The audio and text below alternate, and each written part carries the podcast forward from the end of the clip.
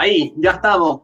Bienvenida, buenas noches, bienvenida a toda la audiencia, bienvenidos, bienvenidas todas las y los televidentes, todas las y los auditores de Estallido Cultural, el arte en primera línea. Buenas noches a este nuevo capítulo junto a la gran conductora, animadora, fundadora, ideadora Nicole Pastene Sanguinetti. ¿Cómo estás, Nicole? Un fuerte abrazo a la distancia, un teleabrazo. ¿Cómo estás para esta noche en este nuevo capítulo de nuestro programa? Muchas gracias Nelson, otro abrazo para ti de vuelta. Estoy súper contenta porque tenemos un tremendo capítulo, una gran invitada que nos llena de orgullo, de honor tenerla aquí con nosotras, con nosotros para poder reflexionar, hablar de diferentes temas, hablar de la cultura, de las artes y también de la contingencia. Hoy día nos va a acompañar la gran actriz, dramaturga, directora teatral y también escritora la magnífica, inigualable Malucha Pinto Solari. Bienvenida Malucha a Estallido Cultural. Bienvenida Malucha, ahí la estamos escuchando. Malucha, un gran abrazo, gusto saludarte, bienvenida. Abrazo, qué linda presentación, muchas gracias, qué amoroso. ¿Cómo estás? ¿Cómo te encuentras? Bien.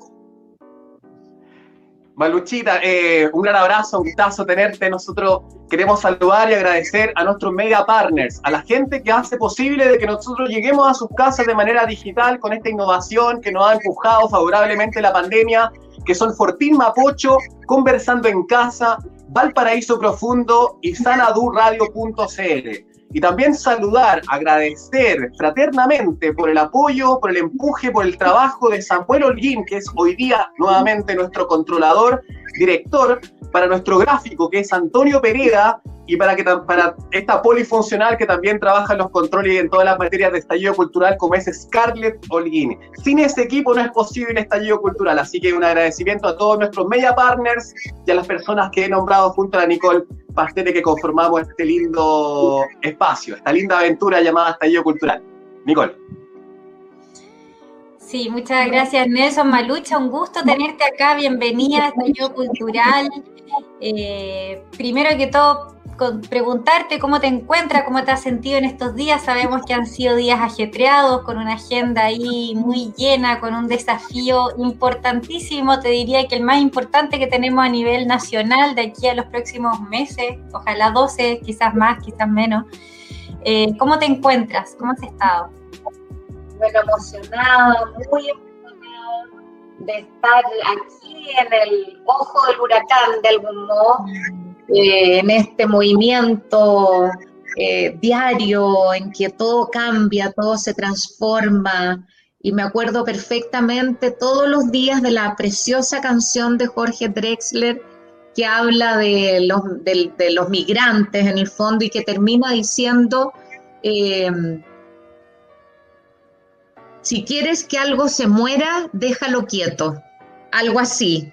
Y en realidad esto es pura vida, pura creatividad, eh, aprendizaje, eh, cosas que se traspasijan de un lado a otro, aguas que fluyen, emociones, eh, ideas, propuestas, gente que uno no conocía.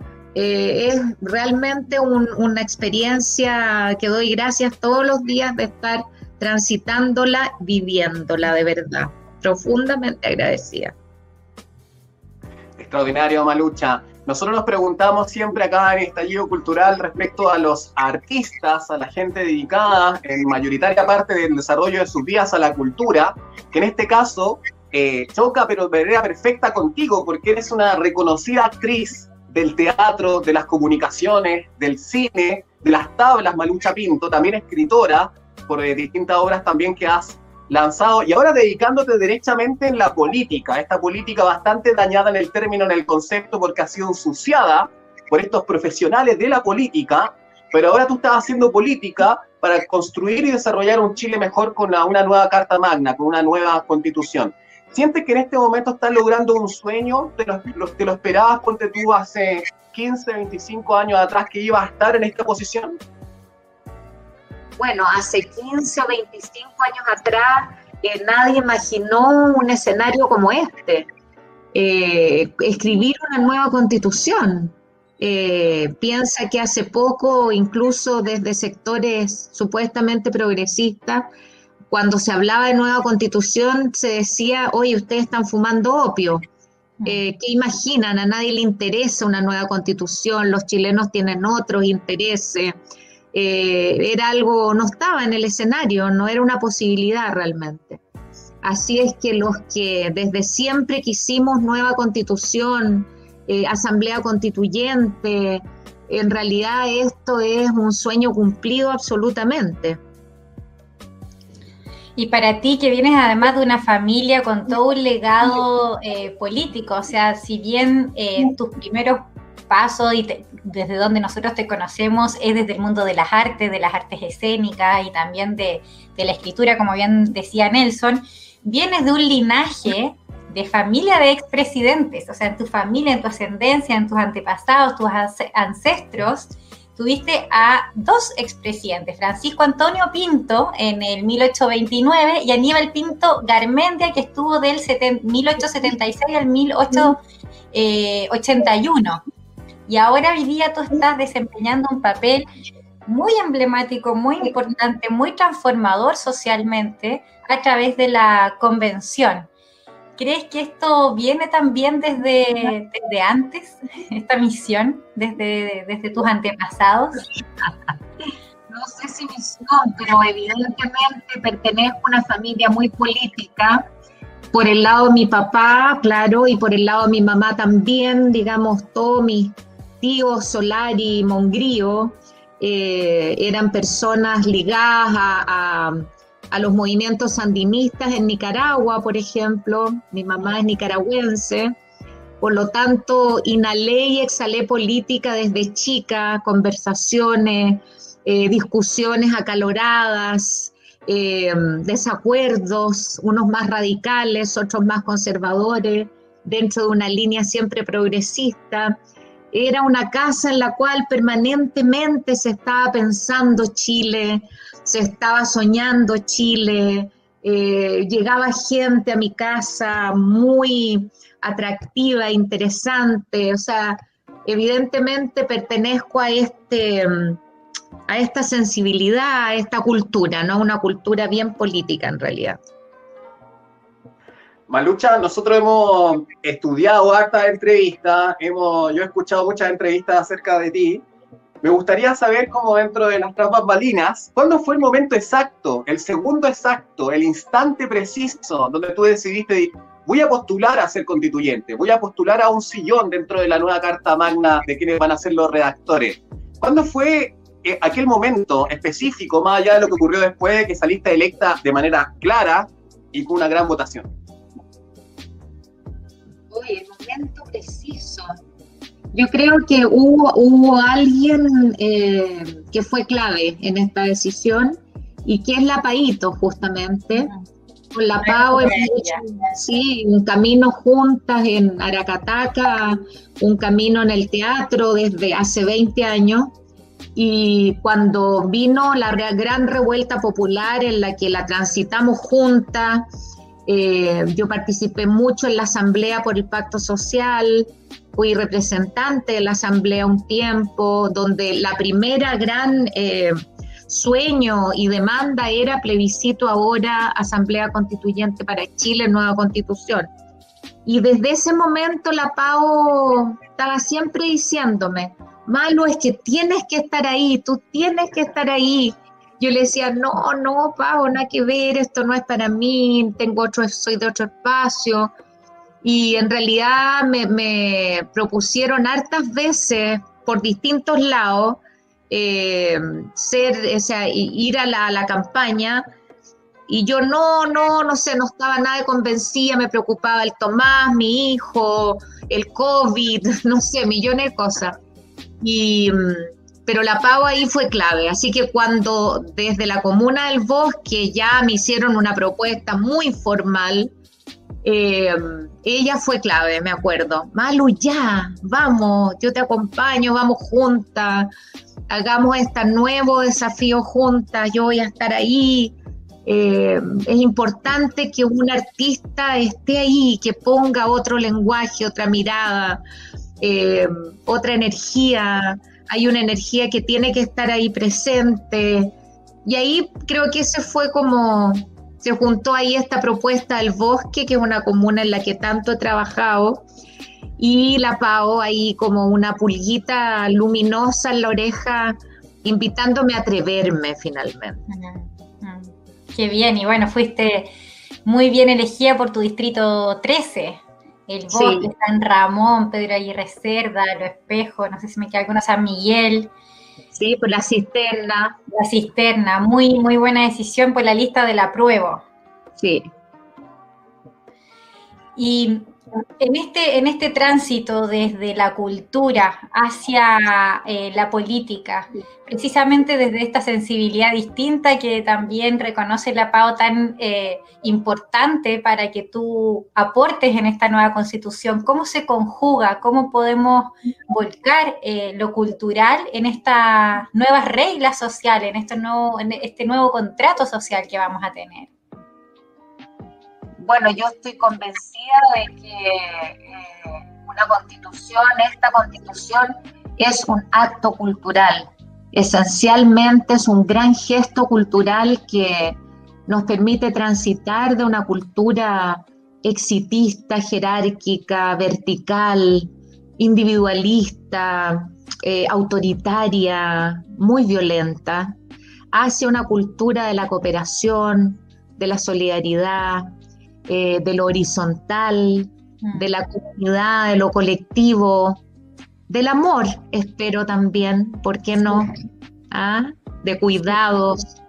Y, digamos, en ese sentido, esta constitución es un gesto cultural. Entonces, creo que todo lo que ahí vamos a hablar tiene un enfoque, eh, así como hay una perspectiva de género, hay una perspectiva desde la cultura, o sea, hablar de vivienda, hablar de educación, hablar de pensiones, hablar de eh, salud, es una conversación cultural finalmente.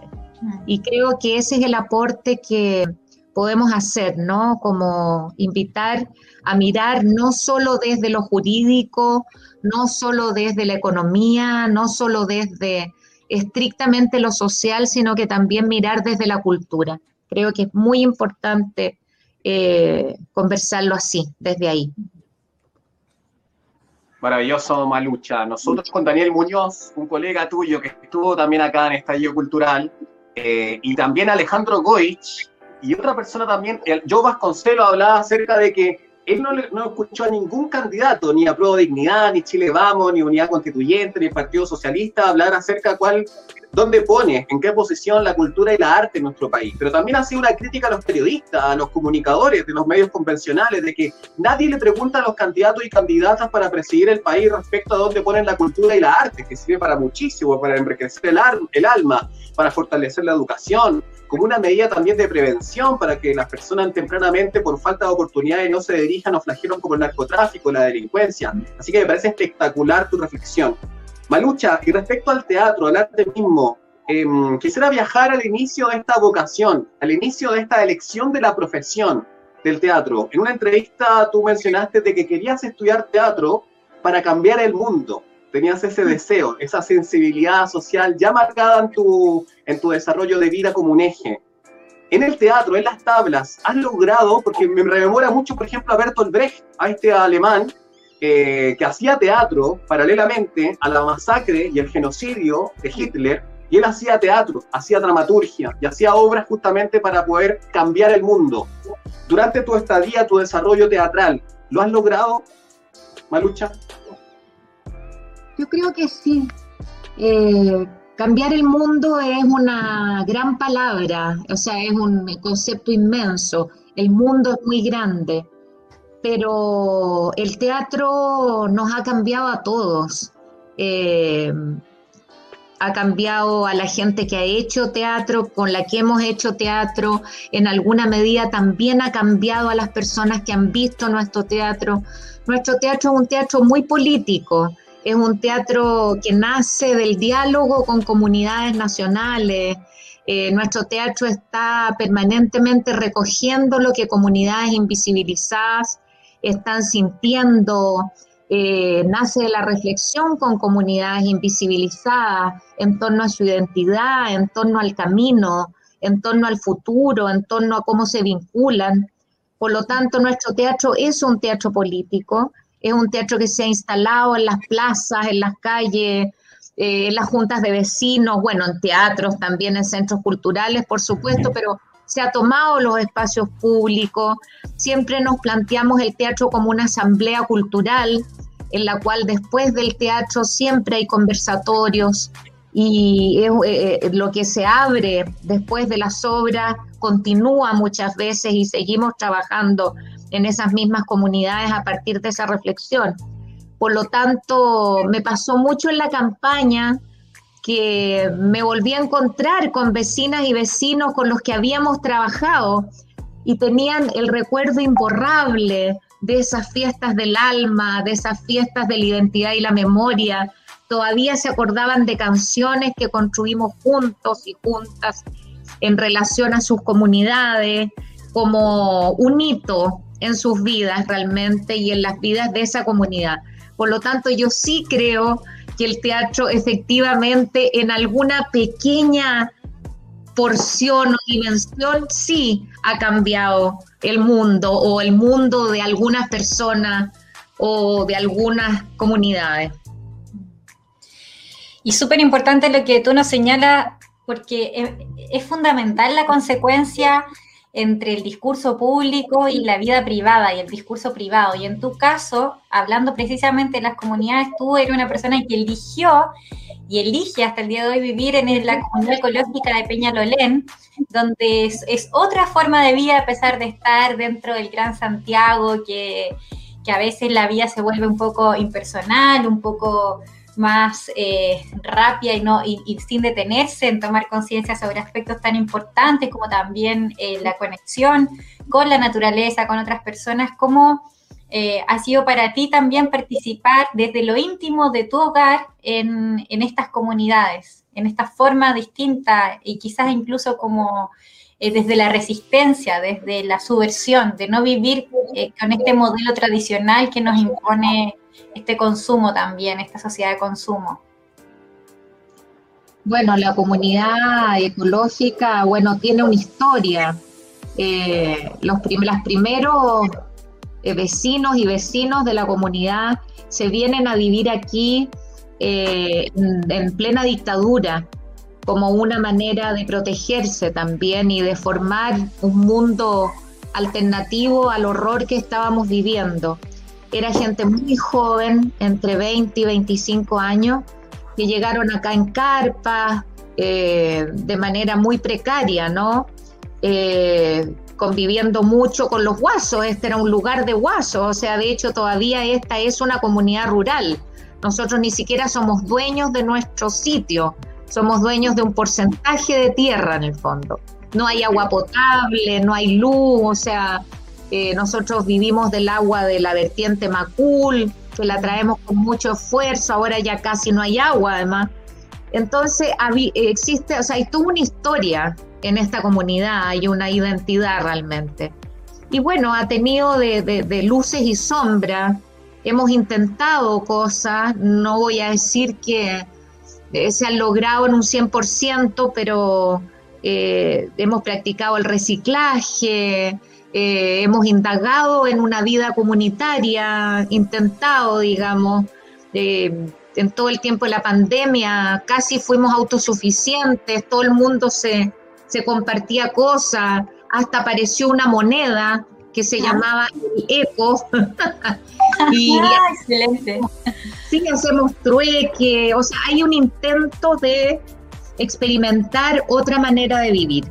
Eh, con todas sus complejidades, ¿ah? con todas sus dificultades realmente. Y mm, hemos intentado, digamos, un respeto a, la tierra, a los corredores biológicos, al pie de monte, pero con, todas las contradicciones de este mundo y de este sistema. Así que, pero yo, yo llegué aquí hace ya 23 años buscando un lugar para Tomás, mi hijo que tiene parálisis cerebral, eh, tenía amigos que habían llegado hacía mucho tiempo acá y quise un espacio donde hubiese mejor aire, donde el Tomás pudiera estar más cerca de la tierra, de los ciclos, de... En ese tiempo cuando llegamos todavía habían lechuzas, habían zorritos, eh, hoy día ya no queda nada de eso, digamos, eh, y, pero buscando un lugar para el Tommy, para que tuviera una vida distinta, eh, un mejor, una mejor vida, digamos. Qué lindo, qué lindo, Malucha. Y lo has logrado, lo has logrado. Es todo un ejemplo. Hemos sabido también de cerca, porque tú lo has dicho públicamente en distintos medios de comunicación, en conversaciones digitales acerca de tu vida prácticamente condicionada y entregada a la, vida de Tomás, que tiene 33 años hoy día. Lo celebramos y eres un, un, ejemplo maravilloso, lleno de luz. Eh, así que gracias por, eh, por, tu luz respecto a ese ejemplo que le entrega a tantas familias. Malucha, mm. te quería, quería volver al tema artístico de tu carrera, eh, hablaba del teatro. ¿Cómo fue hacer eh, televisión, sobre todo en los 80? En los 80 tuviste la oportunidad de entrar a Sado Gigante, tuviste muchísimo tiempo ahí trabajando también en Chincolajote de Canal 13, con Cristian García Guiogro, con Gonzalo Robles, con tu gran amiga Coca Guasini. ¿Cómo fue hacer arte, televisión, teatro, repito, en la década tan complicada de los, de los 80? una dictadura, con todos los flagelos que nosotros sabemos que ocurrieron durante aquellos 10 años, 17 años.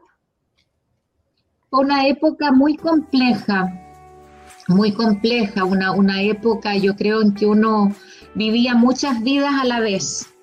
Eh, una vida pública, una vida privada, una vida clandestina, eh, distintas vidas que corrían paralelas. Eh, Mira, por un lado, a mí me marcó, o sea, yo a los 18 años tuve Cristóbal, mi primer hijo. Por lo tanto, estuve ser mamá joven, que no era tan raro en mi época. No era como la única loca. Éramos, a esa edad uno tenía hijos en ese tiempo.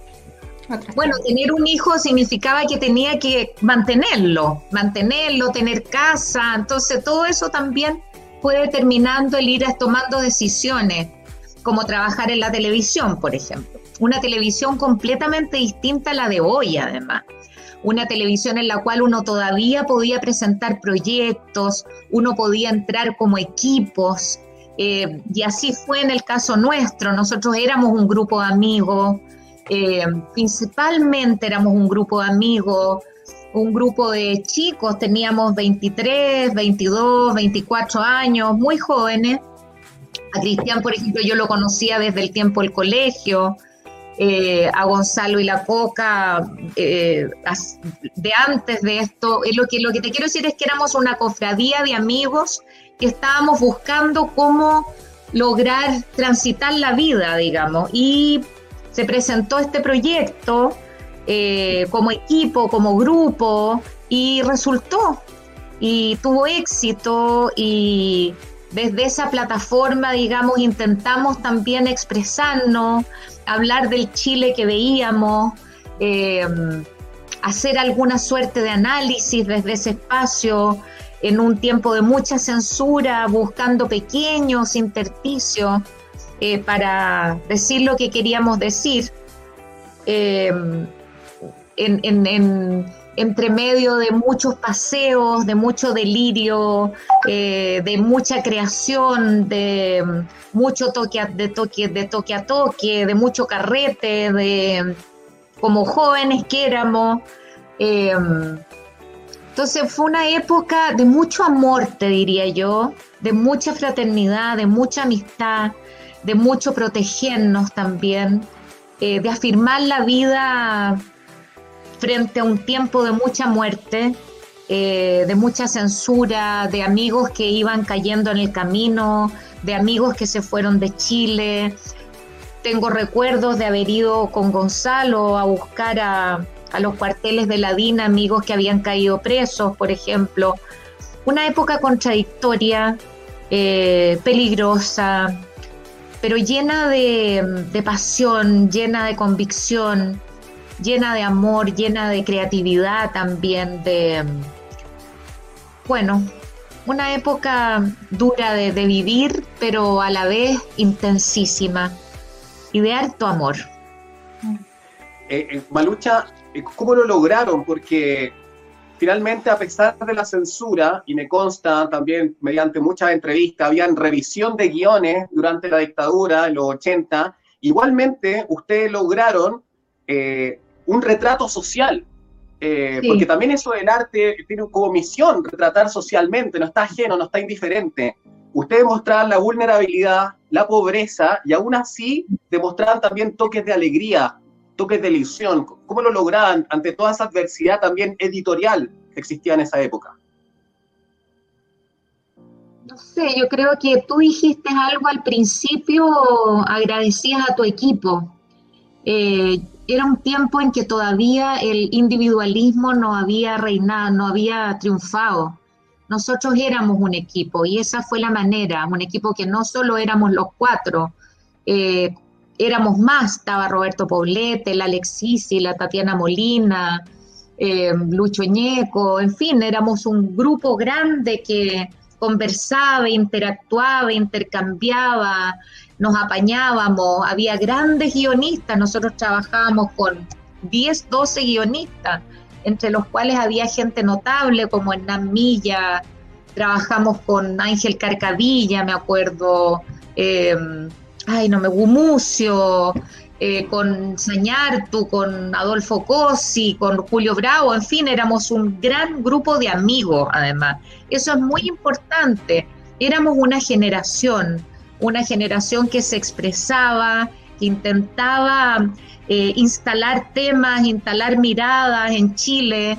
En paralelo también hacíamos teatro, eh, había una reflexión, me acuerdo, Mariela Luz que nos reunía en el Seneca a pensar en el lenguaje dramático, en qué poner, qué hacer, cómo hacerlo, qué estábamos haciendo.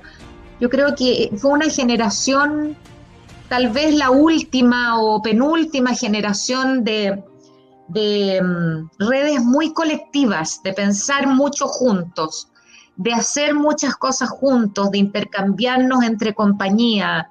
Em, Gonzalo venía al Teatro Imagen, Cristiana había tenido su propia compañía, eh, yo trabajé en el ITU. Em, estábamos muy presentes, eh, muy despiertos, muy encontrando la manera justamente de que el teatro no muriera, de em, de seguir vivos. Yo creo que fue una gran labor de resistencia que tuvo distintas maneras, distintos bemoles. Fundamental el trabajo que ustedes han hecho a lo largo de la historia de mantener esta memoria viva, eh, porque es importante eh, poder tener esa conciencia para poder construir lo que viene hacia el futuro. Ya vemos muchas familias víctimas de la dictadura que seguimos esperando justicia, que seguimos esperando que se repare, aunque el daño jamás va a ser reparado, pero que hayan eh, programas de, reparación, así es que por nosotras y todas las familias que seguimos en esa lucha, eh, esperemos que, el tiempo en algún momento eh, nos dé, sea bueno para este lado de la historia y que, se haga justicia como corresponde. Y Malucha, volviendo a un tema que tú eh, precisamente tocaste eh, hace unos minutos atrás respecto de tu hijo Tomás. Para quienes tenemos también familiares que son personas que a lo mejor no cumplen con estos cánones, que, no, que no, no, están, no están dentro de la normalidad. Lo personal, yo también tengo un hermano con TEA, trastorno espectro autista. Eh, yo me imagino que eh, a las dos eh, nos ha pasado en diferentes formas y medidas encontrarse con una barrera en la sociedad en cuanto a la cultura de la integración. No hay información, la gente no tiene esa sensibilidad especial, falta apoyo, falta ayuda, faltan estudios, faltan recursos también. Eh, ¿Cómo ha sido para ti eh, ser mamá de una persona, de un hijo maravilloso con discapacidad y cómo esta eh, situación se puede extrapolar a otros casos y cómo puede ser recogida en la nueva constitución? Es súper interesante lo que tú dices, porque, bueno, evidentemente hay una dimensión que es muy personal respecto a mi maternidad, Eh, para mí de verdad la llegada de Tomás fue un regalo inmenso que me permitió millones de cosas, o sea, entender que primero integrar el corazón con la cabeza, con el espíritu y con el cuerpo.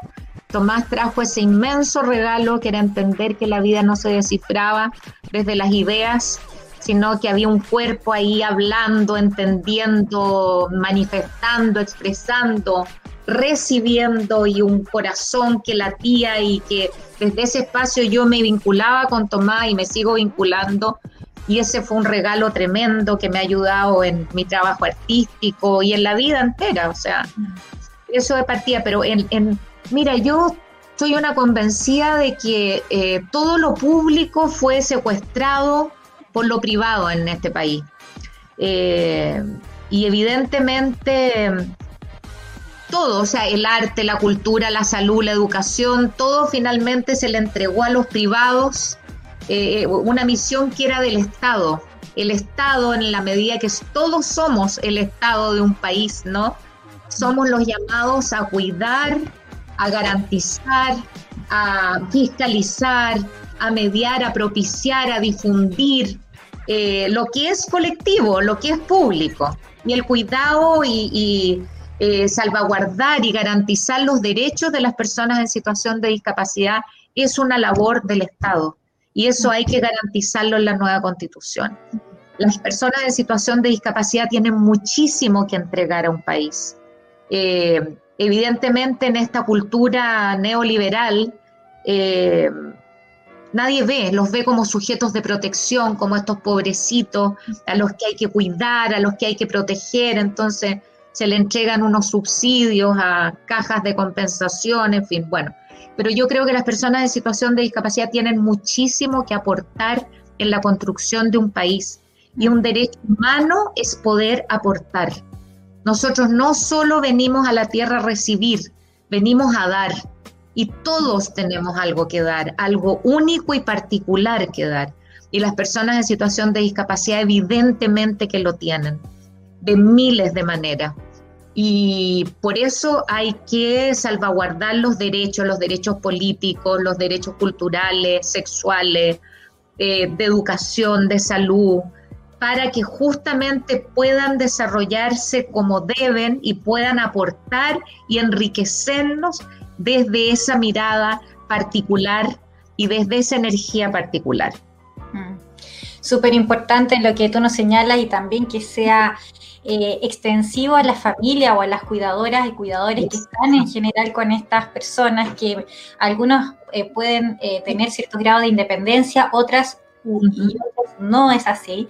Y también es un aprendizaje familiar. Eh, también hay mucha, hay mucho instinto, ¿no? De, las personas que están alrededor de lo que hay que hacer en una u otra situación o cuáles son las mejores formas eh, para que esa persona, para que este familiar, ser querido, se desarrolle. Pero eh, falta preparación también de quiénes son las que están alrededor de, las personas en, en situación de, discapacidad. Sin duda, eh, comparto contigo desde todo el corazón que es un regalo, que es un privilegio, eh, es una fortuna que eh, en tu caso tú Tomás, en mi caso Aldo, hayan elegido nuestra familia, a ti como madre, a mí como hermana, para que seamos quienes estén a su alrededor y aprendiendo de ellos, aprendiendo de ellos. Sí, siempre digo yo que con el Tommy tenemos una sociedad de socorro mutuo, mm. porque eh, yo lo apaño en las cosas en que él no puede y él me apaña en las cosas que yo no puedo. O sea, eh, la presencia de Tomás en mi casa, en mi vida, es un cable a tierra y una permanente eh, despierta, despierta, a ver, no nos vayamos, ah, no no enloquezcamos, ¿dónde estamos? A ver, eh, es muy importante, o sea, es, es un, de verdad un, regalo difícil de desenvolver, siempre lo he dicho.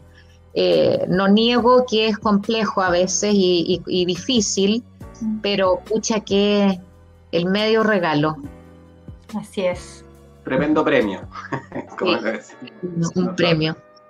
Nosotros. Eh, a raíz de lo mismo y escuchándote, Malucha, eh, hay una reflexión súper contingente hoy día en el país que va a trascender yo creo que durante todo este año.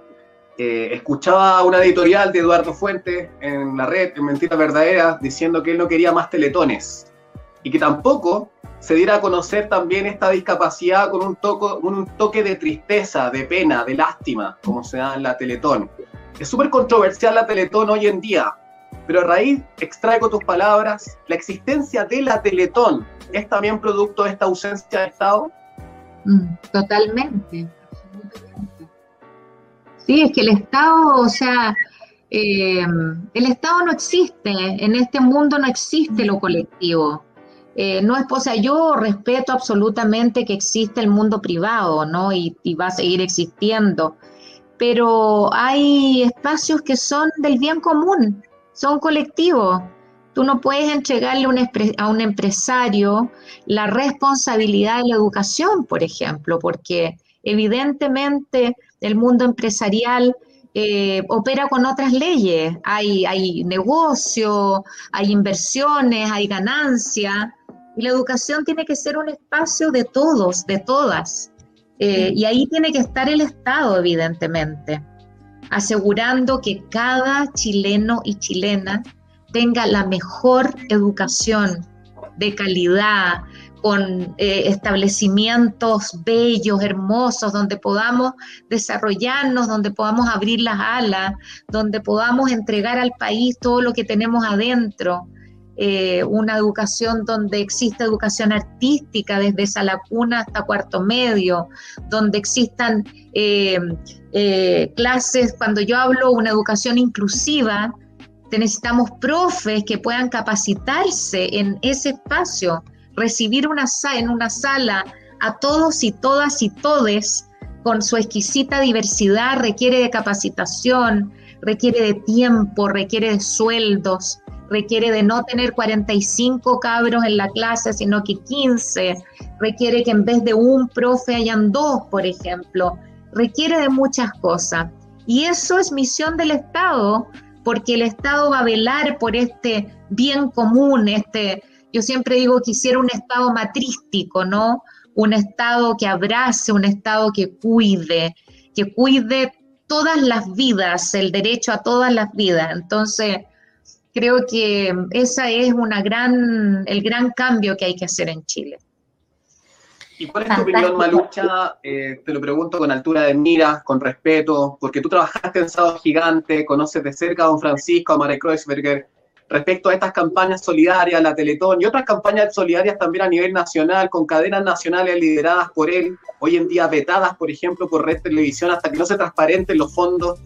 ¿Qué opinas tú eh, acerca de esa polémica, de esa controversia, donde no se ha suscitado aún una evidencia para poder culpar a don Francisco o para poder seguir apoyando este tipo de iniciativas nacionales que tan bien contribuyen a la sociedad en momentos súper importantes, eh, en catástrofes nacionales, por ejemplo, la, a la discapacidad directamente? Pero tú conociendo más de cerca, Mario, ¿cuál es tu opinión? Es una pregunta compleja porque yo conozco a Mario, lo conozco a Mario como eh, Don Francisco, el boss de Sao Gigante, el creador de Sao Gigante. Eh, lo conozco en esa dimensión. Eh, una persona contradictoria desde mi punto de vista, con muchas luces y sombras, eh, Gigante eh, con un sesgo machista, súper patriarcal, eh, con la que tengo miles de críticas y reparos al respecto en el trato de las mujeres. Ahora también pertenece a un tiempo, a un mundo completamente distinto a este, con todo esa, ese humor denostador del otro, del más débil, del homosexual. Eh, y bueno, don Francisco era parte de eso, evidentemente, también, ¿no? Y luego mm, la Teletón cumplió un rol, sin lugar a dudas, yo creo que varios roles. Uno que fue visibilizar la discapacidad, de la manera como lo hizo, en un principio muy eh, denigrante desde mi punto de vista. Siempre tuve muchos reparos con eso desde, desde la lástima. Eh, después fue haciendo un cambio, claramente es verdad. Eh, pero visibilizó, fíjate, el mundo de la discapacidad. La gente empezó a verlo una vez al año a través de sus pantallas.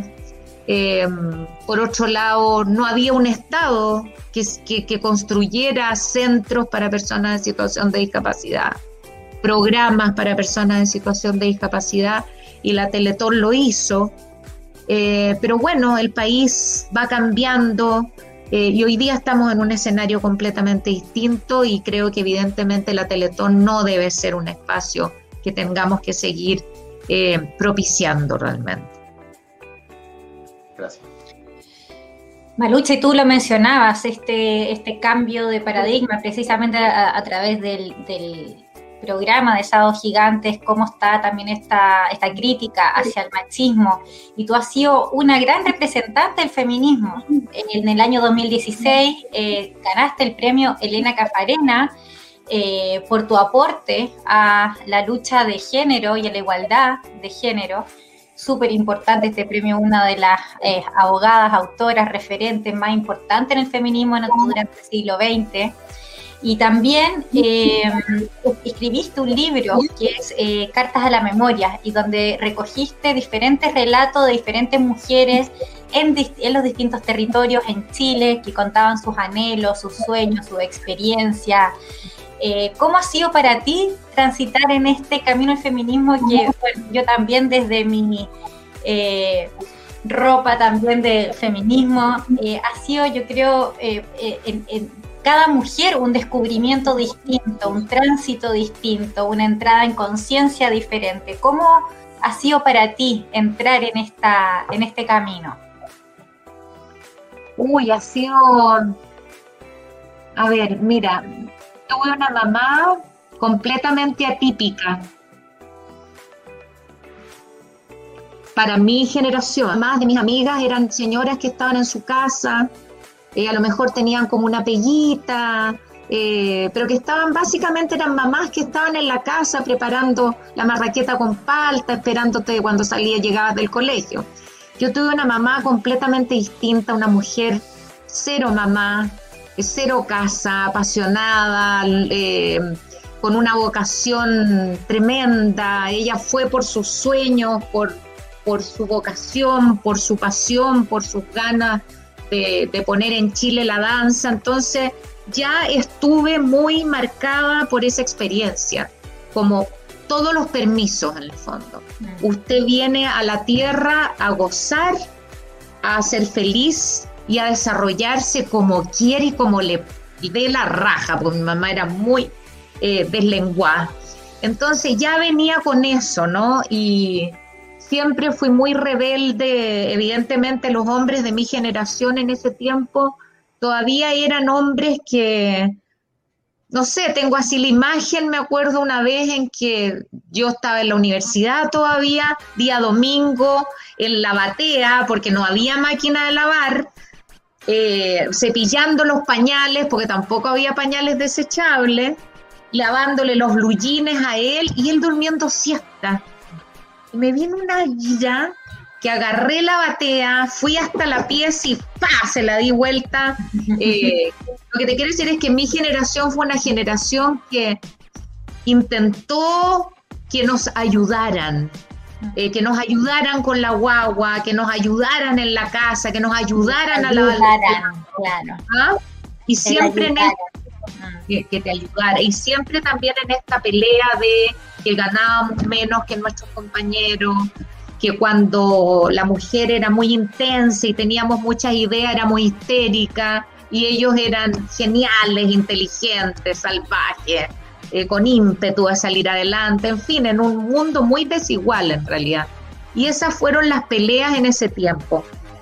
Pero a medida que fuimos creciendo también, em, toda la violencia sexual, por ejemplo, eh, que nosotros recogimos en nuestros talleres con mujeres, eh, o sea, el nivel de discriminación, de violencia con la mujer, de desprecio a lo femenino, con todo lo que lo femenino significa, ¿no? A nuestro cuerpo, eh, eh, la estigmatización, los roles que debíamos jugar, la mirada, descalificaciones, en fin, esto fue como creciendo y también fue ampliándose, entendiendo que el feminismo no solo es la lucha por los derechos de las mujeres, que evidentemente está ahí muy presente, sino que también es una mirada de mundo.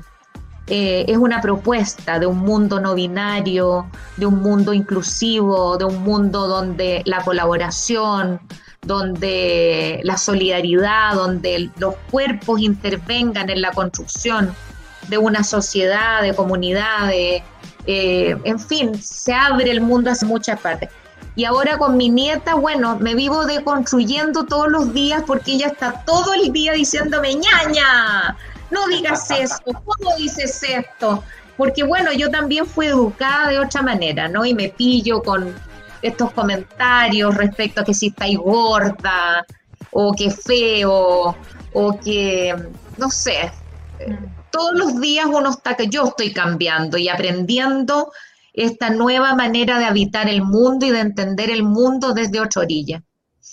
Y es un proceso de, construcción, porque efectivamente, o sea, así a nosotras nos separan eh, años de generación. Yo también crecí en un mundo heteronormado, binario, en donde prácticamente el feminismo es una elección, o sea, es una elección eh, tratar de comprender que todo lo que hemos aprendido ha sido todo, en, todos los ámbitos de nuestra vida estaba marcado por esta heteronorma, por este marxismo, por este colonialismo también, que tenemos que ir día a día como deconstruyendo y construyendo. Es un trabajo, yo creo que eh, de vida. Y, dentro de ese trabajo tú lo nombrabas, el tema de los cuerpos, lo has señalado también en otra entrevista, cómo habitamos nuestras cuerpas. Eh, y hoy día, por ejemplo, se da un fenómeno súper eh, interesante que es, por ejemplo, esta nueva validación, eh, porque ya hablamos de los estereotipos y teníamos estos estereotipos de mujeres flacas con ciertas curvas. Entonces ahora, si bien estamos rompiendo con eso, siguen marcándose ciertos estereotipos. Por ejemplo, se hablan de estos modelos de tallas grandes, plus size, eh, pero que también eh, tienen eh, ciertas curvas en sus propios cuerpos que hoy día se están validando, entre comillas digo validar, porque esto tiene que ver con los medios de comunicación, con quienes un poco gobiernan el país y la sociedad. Entonces, ¿cómo poder cambiar? incluso hoy día, queriendo romper con ese estereotipo, se vuelven a poner estereotipos respecto de nuestros cuerpos y nuestras cuerpas. Eh, ¿cómo, ha sido para ti ese tránsito también de habitar, eh, de habitarte tú en tu propio territorio personal, con tu cuerpo?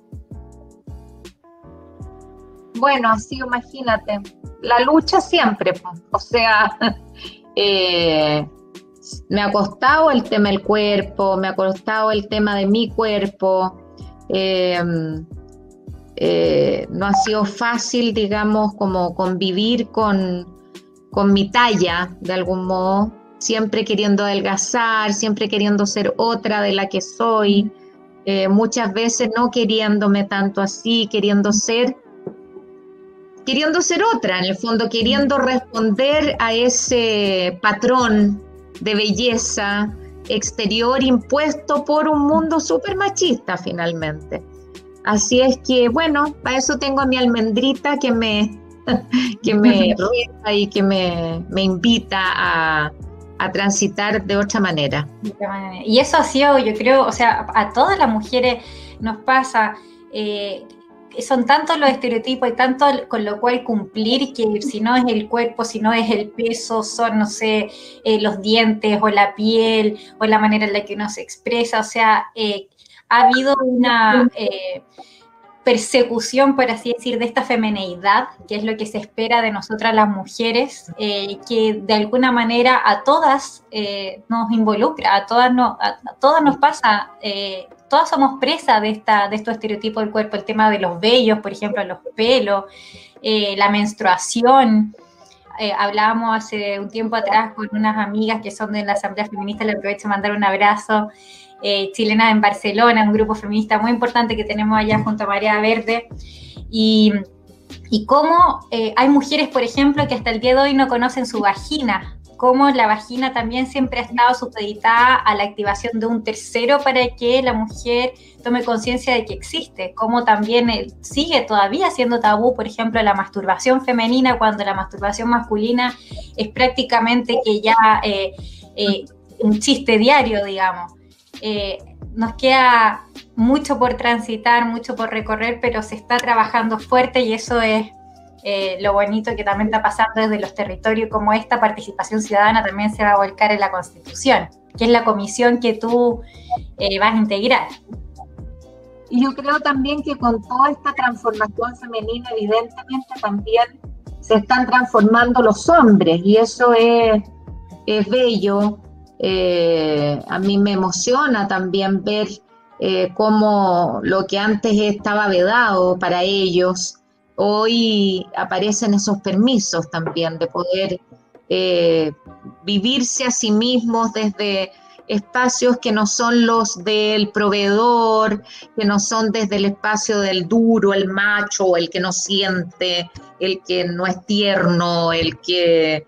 Yo creo que también estos permisos que nos hemos dado nosotras van abriendo permisos a los hombres, van abriendo permisos a la humanidad, de poder integrar otros espacios del ser. Yo creo que es muy importante, o sea, después de la gran era matrística, digamos, nos fuimos quedando sin, sin emoción, sin cuerpo, sin eh, espíritu. Fue como la desacralización completa de la vida, eh, reducir la vida a los negocios, a lo económico. Em, entonces, aquí vienen grandes cambios y vienen de la mano de las mujeres, yo creo. Eh, y eso es bello porque lo que nos espera es un mundo erotizado, con cuerpos erotizados, no, no con pirulos erotizados vaginas erotizadas, sino que cuerpos erotizados que se encuentran, que comparten, que gozan eh, con tiempo, con vínculo con la tierra, con poder disfrutar los ciclos, con sentir el sol, con sentir que viene el otoño y que después viene el invierno, em, con eh, una, conciencia de hermandad, que somos parte de un todo. Todo eso lo trae para mí el feminismo. Eh, pensar la tierra como un sujeto de derecho, eh, son pura belleza, siento yo. Yo tengo una gran esperanza respecto a esta transformación profunda de conciencia de la humanidad. Así es, así en Malucha, Nicole, suscribo completamente.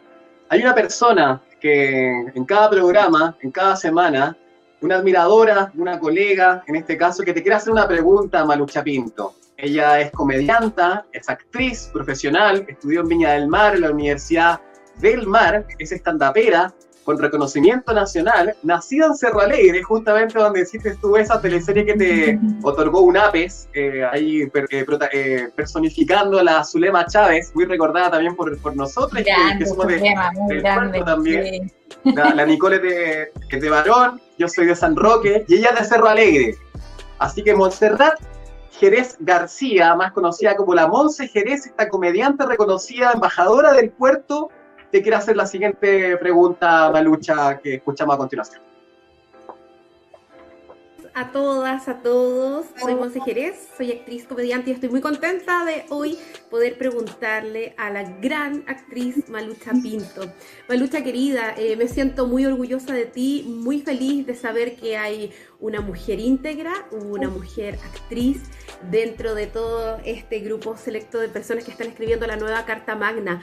Me gustaría saber, eh, tú como constituyente, ¿qué medidas o propuestas tienes pensadas para ampararnos a nosotros, a los artistas, eh, un gremio que hemos sido duramente golpeada, no solamente en tiempos de pandemia, que yo creo que ahí se ha notado mucho, sino que durante un gran, gran número de gobiernos? Cuéntame, me gustaría saber. Hoy es una tremenda pregunta esa.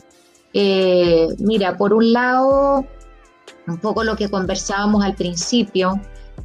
Yo personalmente, y estamos con Nacho Achurra en el mismo empeño, es poder entender la constitución como un acto cultural, poder eh, que el enfoque de cultura atraviese toda la conversación de la constitución. Eso por un lado, y eso es una gran transformación. Por otro lado, poder consagrar la cultura como un derecho humano. O sea, el primer gesto de la especie humana fue un gesto cultural. Y fue un gesto cultural porque podemos poner afuera nuestra experiencia. Ponemos afuera nuestra experiencia, la convertimos en lenguaje, la objetivamos de algún modo y por lo tanto la podemos mirar, podemos comprendernos, podemos reflexionar en torno a quienes somos y desde ese espacio dialogar con otros y transformar. Eso es un gesto cultural poderosísimo que nos constituye como humanidad, nos permite ser humanos, ser lo que somos. Entonces, eh, la, cultura es un derecho humano. Es somos sujetos culturales, cada uno y cada una de nosotras. Por lo tanto, sujetos que deben expresarse culturalmente, que tienen que expresarse culturalmente, que tienen que dialogar desde la cultura. Eso es lo primero, establecer que la cultura es un derecho humano, que el arte es un derecho humano.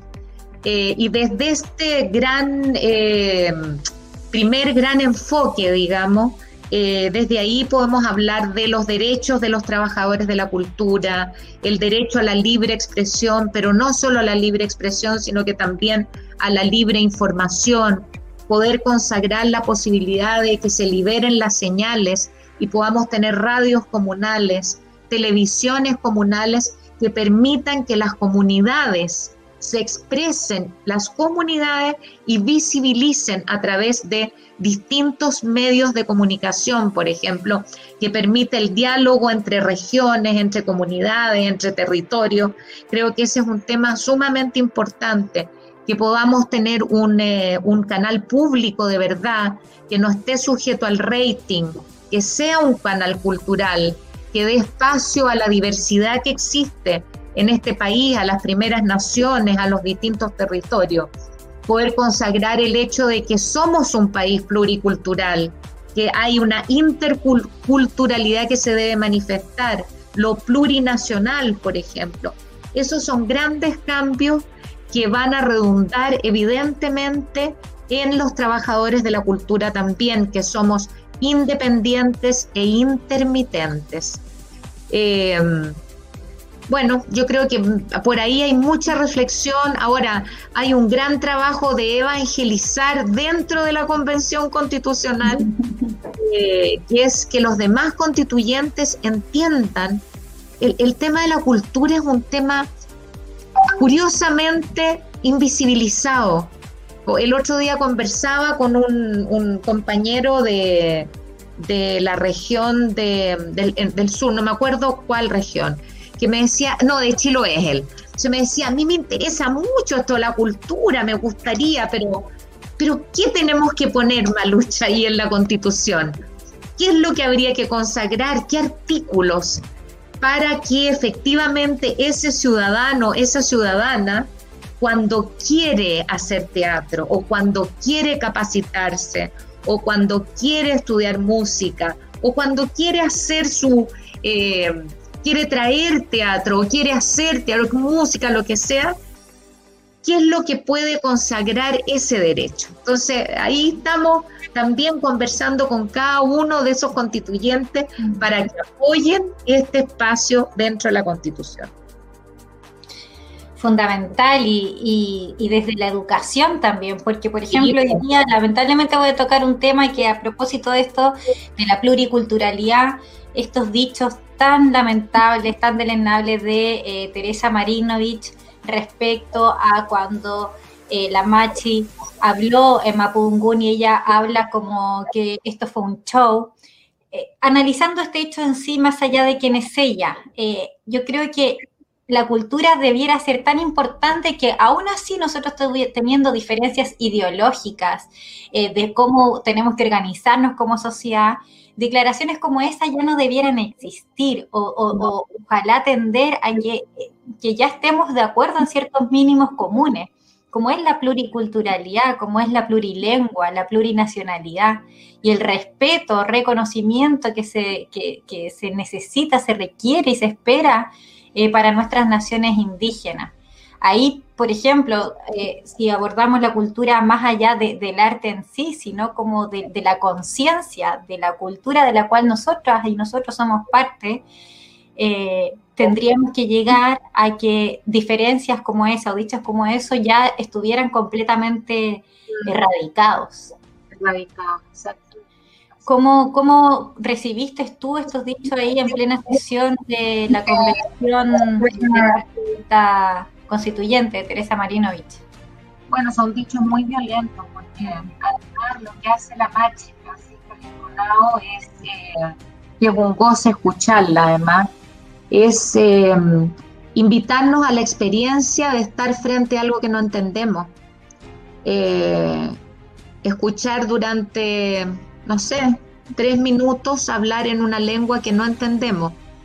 Eh, no sabemos qué está diciendo, qué es la experiencia que ha tenido el pueblo mapuche frente a la hegemonía del castellano, de la lengua española en el fondo. Entonces, es un gesto cultural el que ya y político, muy legítimo por lo demás. Entonces, una manera de decir, necesitamos traducción a las lenguas maternas, necesitamos que las lenguas maternas estén en la, en la educación, en el currículum, hemos estado marginados eh, del lenguaje, de poder vivir, habitar nuestro lenguaje.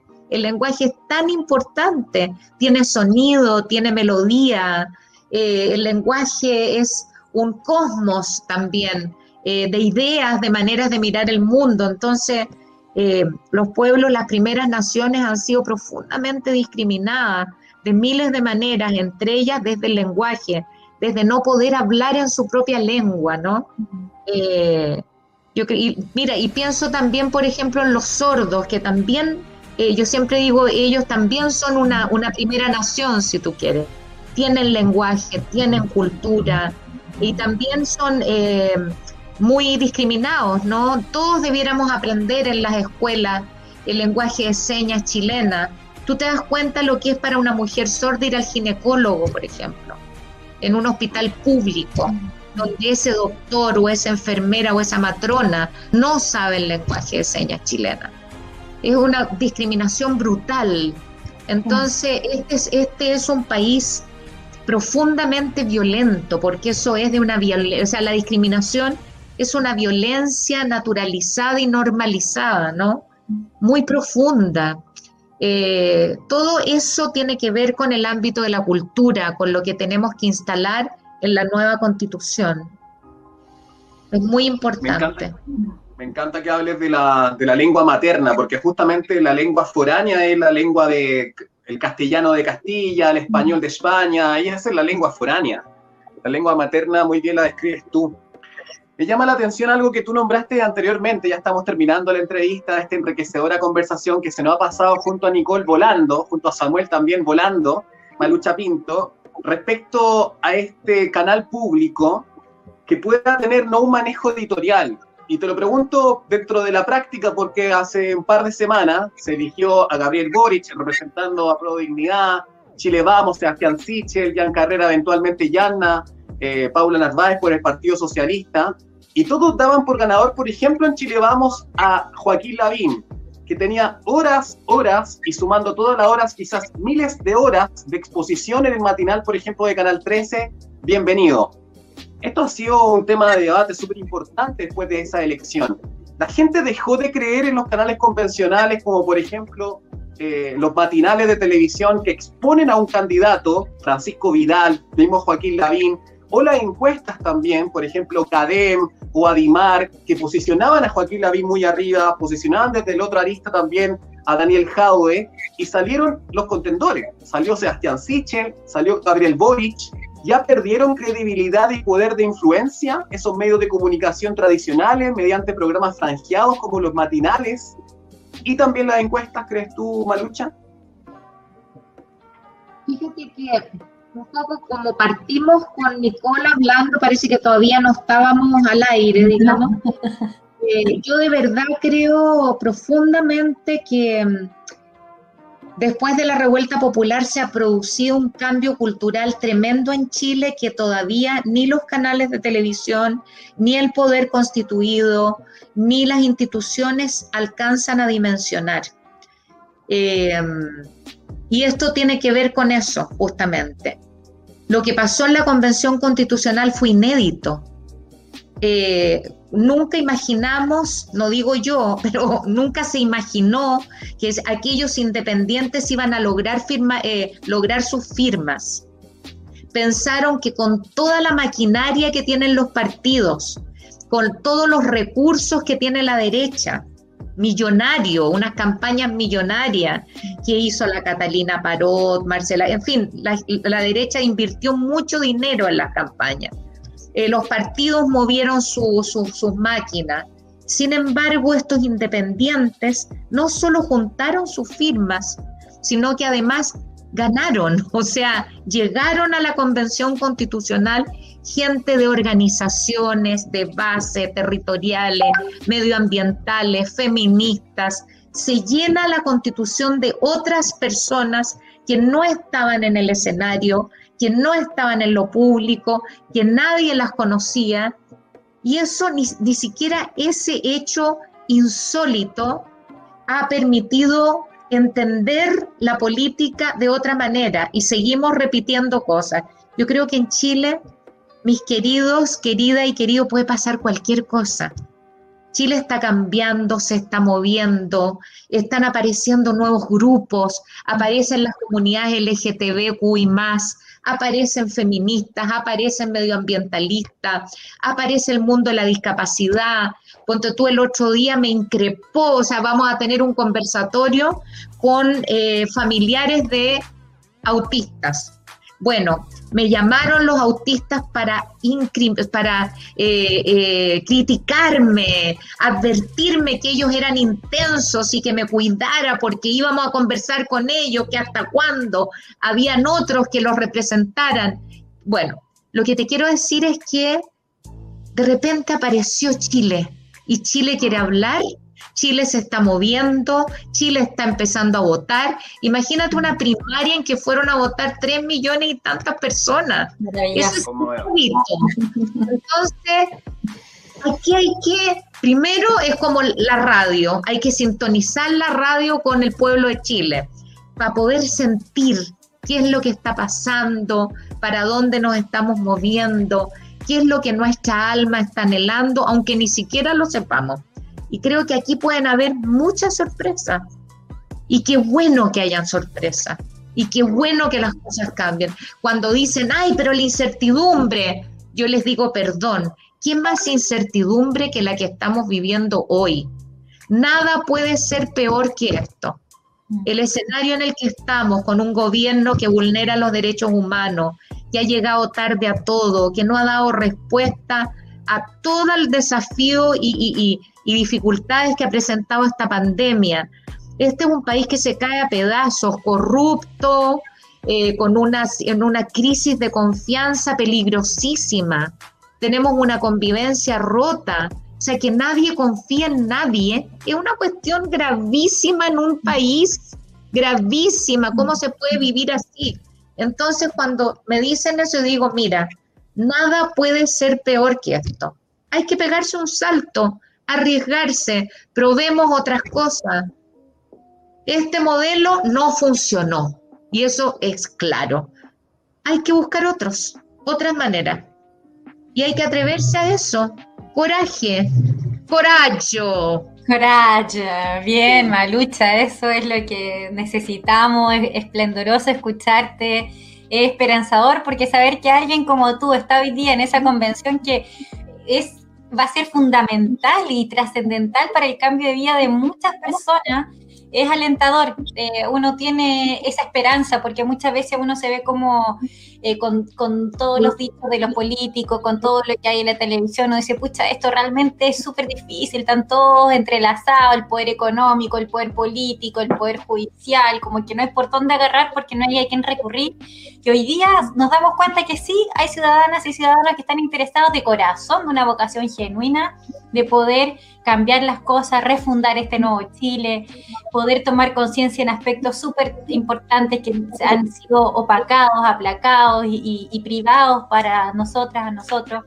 Así es que agradecerte, Malucha, llevamos más de una hora de conversación, ha sido muy bonita esta conversación, se nos ha pasado muy rápido, agradecerte, desearte todo el éxito eh, a, ti y a, la, y a, toda la convención, a los otros 154 que están ahí sentados, que puedan dialogar, puedan llegar a acuerdos y que podamos refundar un Chile más lindo, más más igualitario, más bonito.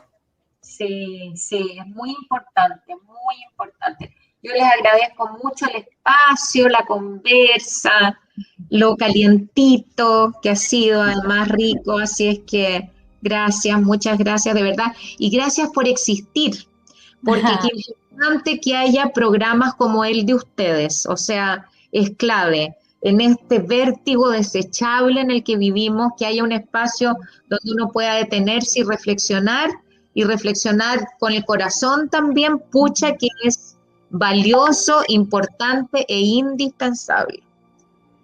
Gracias, gracias, gracias, a ti, Malucha. Gracias a ti por existir. gracias a ti. Bueno, en nuestra intención está yo cultural, el arte en primera línea. Qué hermoso también ahí tu, tu, fondo lleno de arte, lleno de ti, lleno de tu esencia, de tu esencia genuina, de tu vocación de corazón. Así que te agradecemos porque hicimos un viaje respecto a tu rol actual, pero también respecto a tu carrera de, actriz, Malucha Pinto, te lo digo corazón, eres una talentosísima actriz espectacular. Todos tus personajes han quedado, digamos, en la historia eh, de nuestro país, sobre todo en el teatro, en el cine eh, y en las teleseries. Malucha, para terminar esta, este capítulo.